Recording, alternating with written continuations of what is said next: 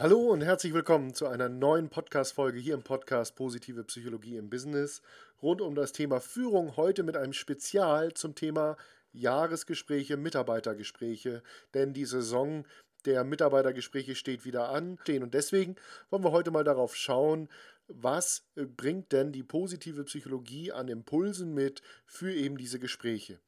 Und was ich heute zusammengetragen habe, das habe ich nicht alleine zusammengetragen, sondern da bin ich äh, sehr stolz drauf, dass wir eine Initiative äh, gestartet haben mit äh, vielen Beraterkollegen aus unserem Netzwerk über ganz Deutschland und Österreich verteilt, die ihre besten Tipps und Ideen eingebracht haben in ein White Paper, das wir zusammengestellt haben und wo wir eben Impulse gesammelt haben, was wir aus der Forschung der, äh, zu positiver Führung sammeln können, um eben Jahresgespräche ein bisschen positiver zu gestalten. Also eine echte, eine echte Initiative der positiven Psychologie. Dabei möchte ich erstmal ganz herzlich mich bedanken bei allen, die mitgemacht haben. Und das sind namentlich Christian Thiele, der mit mir gemeinsam diese Initiative gestartet hat.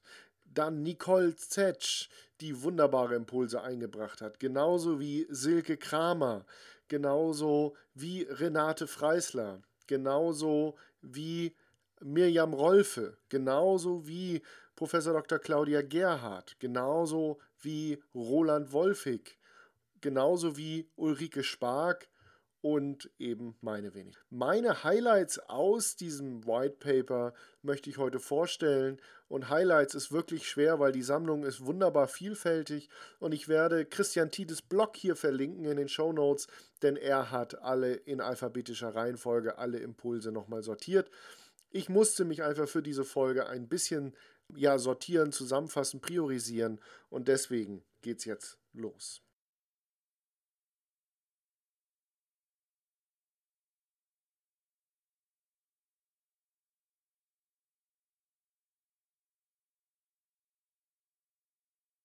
Positive Psychologie für Jahresgespräche. Wir schauen heute einmal darauf, was so ähm, in der Vorbereitung ein nützlicher Tipp ist aus der positiven Psychologie. Wir schauen darauf, was ist hilfreich in der Durchführung und wir schauen darauf, was ist hilfreich in der Nachbereitung. Achtung, diese Zusammenstellung hat keinen Anspruch auf Vollständigkeit, sondern ich möchte für jede dieser Gesprächsphasen einfach einen Impuls aus dem angesprochenen White Paper vorstellen und noch eine Sache mehr, nämlich etwas, was übergreifend allen ähm, Kollegen, die sich beteiligt haben an der Initiative, wichtig erschien. In der Vorbereitung äh, finde ich einen Tipp ganz wunderbar, nämlich sich auf Selbstführung zu konzentrieren. Und dieser Tipp von Renate eingebracht lautet Ali. Ali für Ausatmen vor dem Gespräch, um ein bisschen ja, in die Ruhe zu kommen, um ein bisschen zu entschleunigen, bevor ich von einem äh, Termin in den nächsten springe und eben ein bisschen im Hier und Jetzt ankomme. Dazu habe ich vor kurzem eine sehr spannende Neuigkeit gelesen, dass viele Unternehmen dazu übergehen, ihre Outlook-Termine ähm, von der Default-Option äh, 30 und 60 Minuten auf 25 und 50 Minuten umzustellen, um eben so diese Back-to-Back-Meetings, also von einem Meeting ins nächste springen, diese, diese Situation zu vermeiden, zu verringern, damit man eben die Gelegenheit hat, ein bisschen sich zu sortieren und zu fokussieren. Also ausatmen. Zweitens, Lächeln. Lächeln öffnet das Herz, äh, Lächeln macht positiver, liebevoller und den Menschen zugewandter. Und drittens, innehalten. Also kurz nochmal entschleunigen, im Hier und Jetzt ankommen, lächeln, innehalten. A, L und I, Ali als Vorbereitung ähm, für, ähm, ja, und das Zentrieren für mich selbst vor einem wichtigen Gespräch. In den Gesprächen selbst möchte ich den Hinweis von Nicole Zetsch aufgreifen. Und zwar hat sie nochmal auf das Konzept von Kim Scott hingewiesen, ähm, die über im amerikanischen Original Radical Candor schreibt und spricht, also auf Deutsch radikale Offenheit und Klarheit. Und wenn du äh, meine Arbeit verfolgst, dann weißt du, dass ich viel spreche über Wertschöpfung durch Wertschätzung. Und dann wird ja häufig kritisiert, dass Wertschätzung alleine eben auch ja verblendend, harmoniesüchtig sein kann oder eben nicht zielführend. Und darauf ist meine Antwort, Klarheit ist auch eine Form von Wertschätzung. Und deswegen hat dieser Tipp und dieses, dieser Hinweis, diese Erinnerung an dieses Konzept zu radikaler Offenheit nochmal sehr starke Resonanz bei mir ausgelöst, weil ich es wichtig finde, die Dinge klar zu benennen. Letzte Woche im Coaching hatte ich dazu ein interessantes Gespräch mit meinem Coachee er sagte, naja, bevor wir jetzt partnerschaftlich in die Konfliktklärung gehen, ähm, also bevor wir das, wenn wir das nicht schaffen, bevor wir es dann gar nicht tun, dann lieber ruppig. Und das wäre mir dann noch lieber als Harmoniesucht. Und da hatten wir äh, durchaus eine Diskussion drüber, weil ich der Ansicht bin, dass sowohl Harmoniesucht als auch die Ruppigkeit beides irreparable Schäden anrichten und ähm, beides eben eine Abwertung ist und es deswegen wichtig ist, auch beides hochzuhalten. Und das sind die beiden Dimensionen der radikalen Offenheit von Kim Scott, die ähm, auch wichtig sind, die zählen. Nämlich die eine Achse, wenn man so will, die ähm, sich persönlich auch um den anderen zu sorgen, Wertschätzung und Interesse am anderen zu haben. Und ähm, die zweite Achse, nämlich die Dinge auch direkt zu benennen und herauszufordern. Und wenn man das beides tut, dann entsteht eben direkte und hilfreiche Offenheit, dass dem anderen überhaupt die Chance gegeben wird, auch Dinge, die ihm gar nicht bewusst sind, ähm, ja, zu, zu überprüfen, sich dessen bewusst zu sein und dann damit auch verändern und weiterentwickeln zu können. Sie sagt, wenn ich eben ja die äh, Dimension, sich persönlich zu sorgen, weglasse, dann ähm, rutsche ich ab in eine, ja, sie nennt es sogar widerliche äh, Aggression, die natürlich ähm, viele Schäden anrichten kann. Ähm, wenn ich aber auf der anderen Seite sage, naja, äh, mir ist der andere so wichtig, dann besteht natürlich die Gefahr, dass wir in so eine ruinöse Empathie äh, abrutschen, wo wir nur, um uns gegenseitig nicht weh zu tun und nur um äh, der Harmonie willen quasi mit Watte schmeißen oder die Dinge durch die Blume sagen.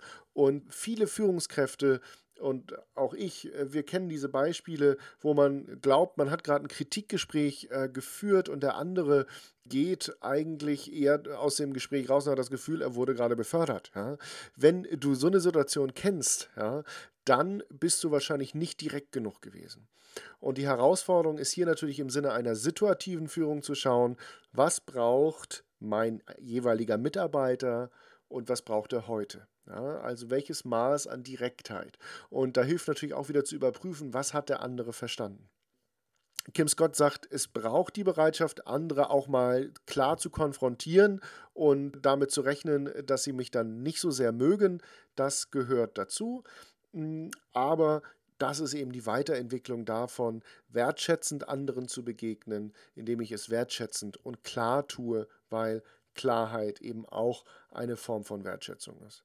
Wenn ich übrigens beides weglasse, um die, ja, um den vierten Quadranten in so einer 2x2 Feldertafel auch noch anzusprechen, wenn ich also mich weder um den anderen kümmere, noch diese Dinge direkt anspreche, dann ähm, ja, ähm, rede ich eigentlich Bullshit. Ne? Und Kim Scott sagt so schön, die Menschen haben eigentlich ein relativ klar eingestelltes Bullshitometer.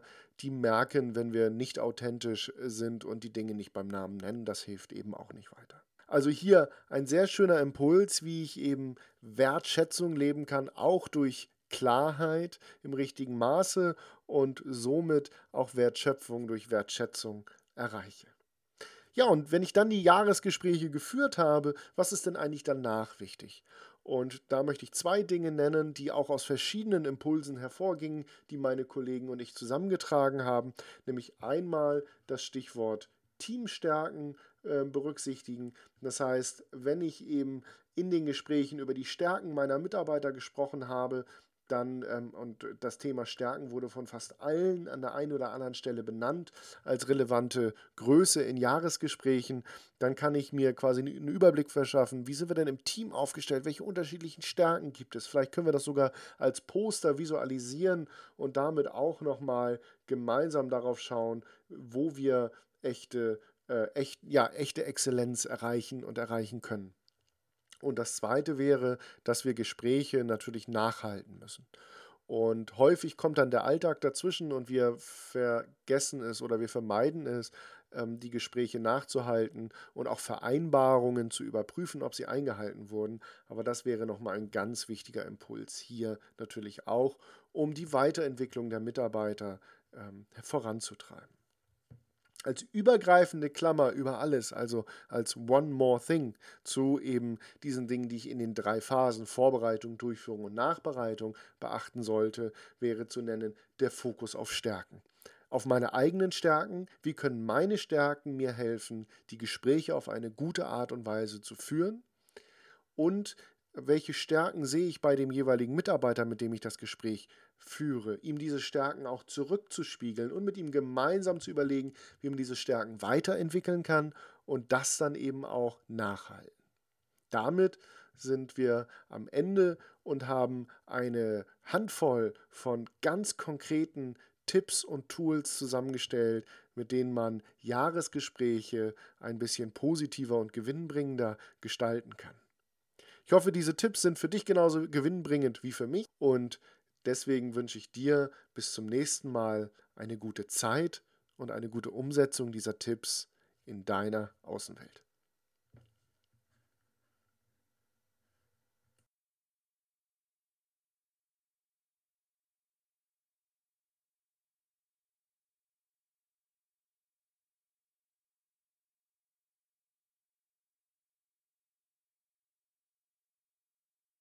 Música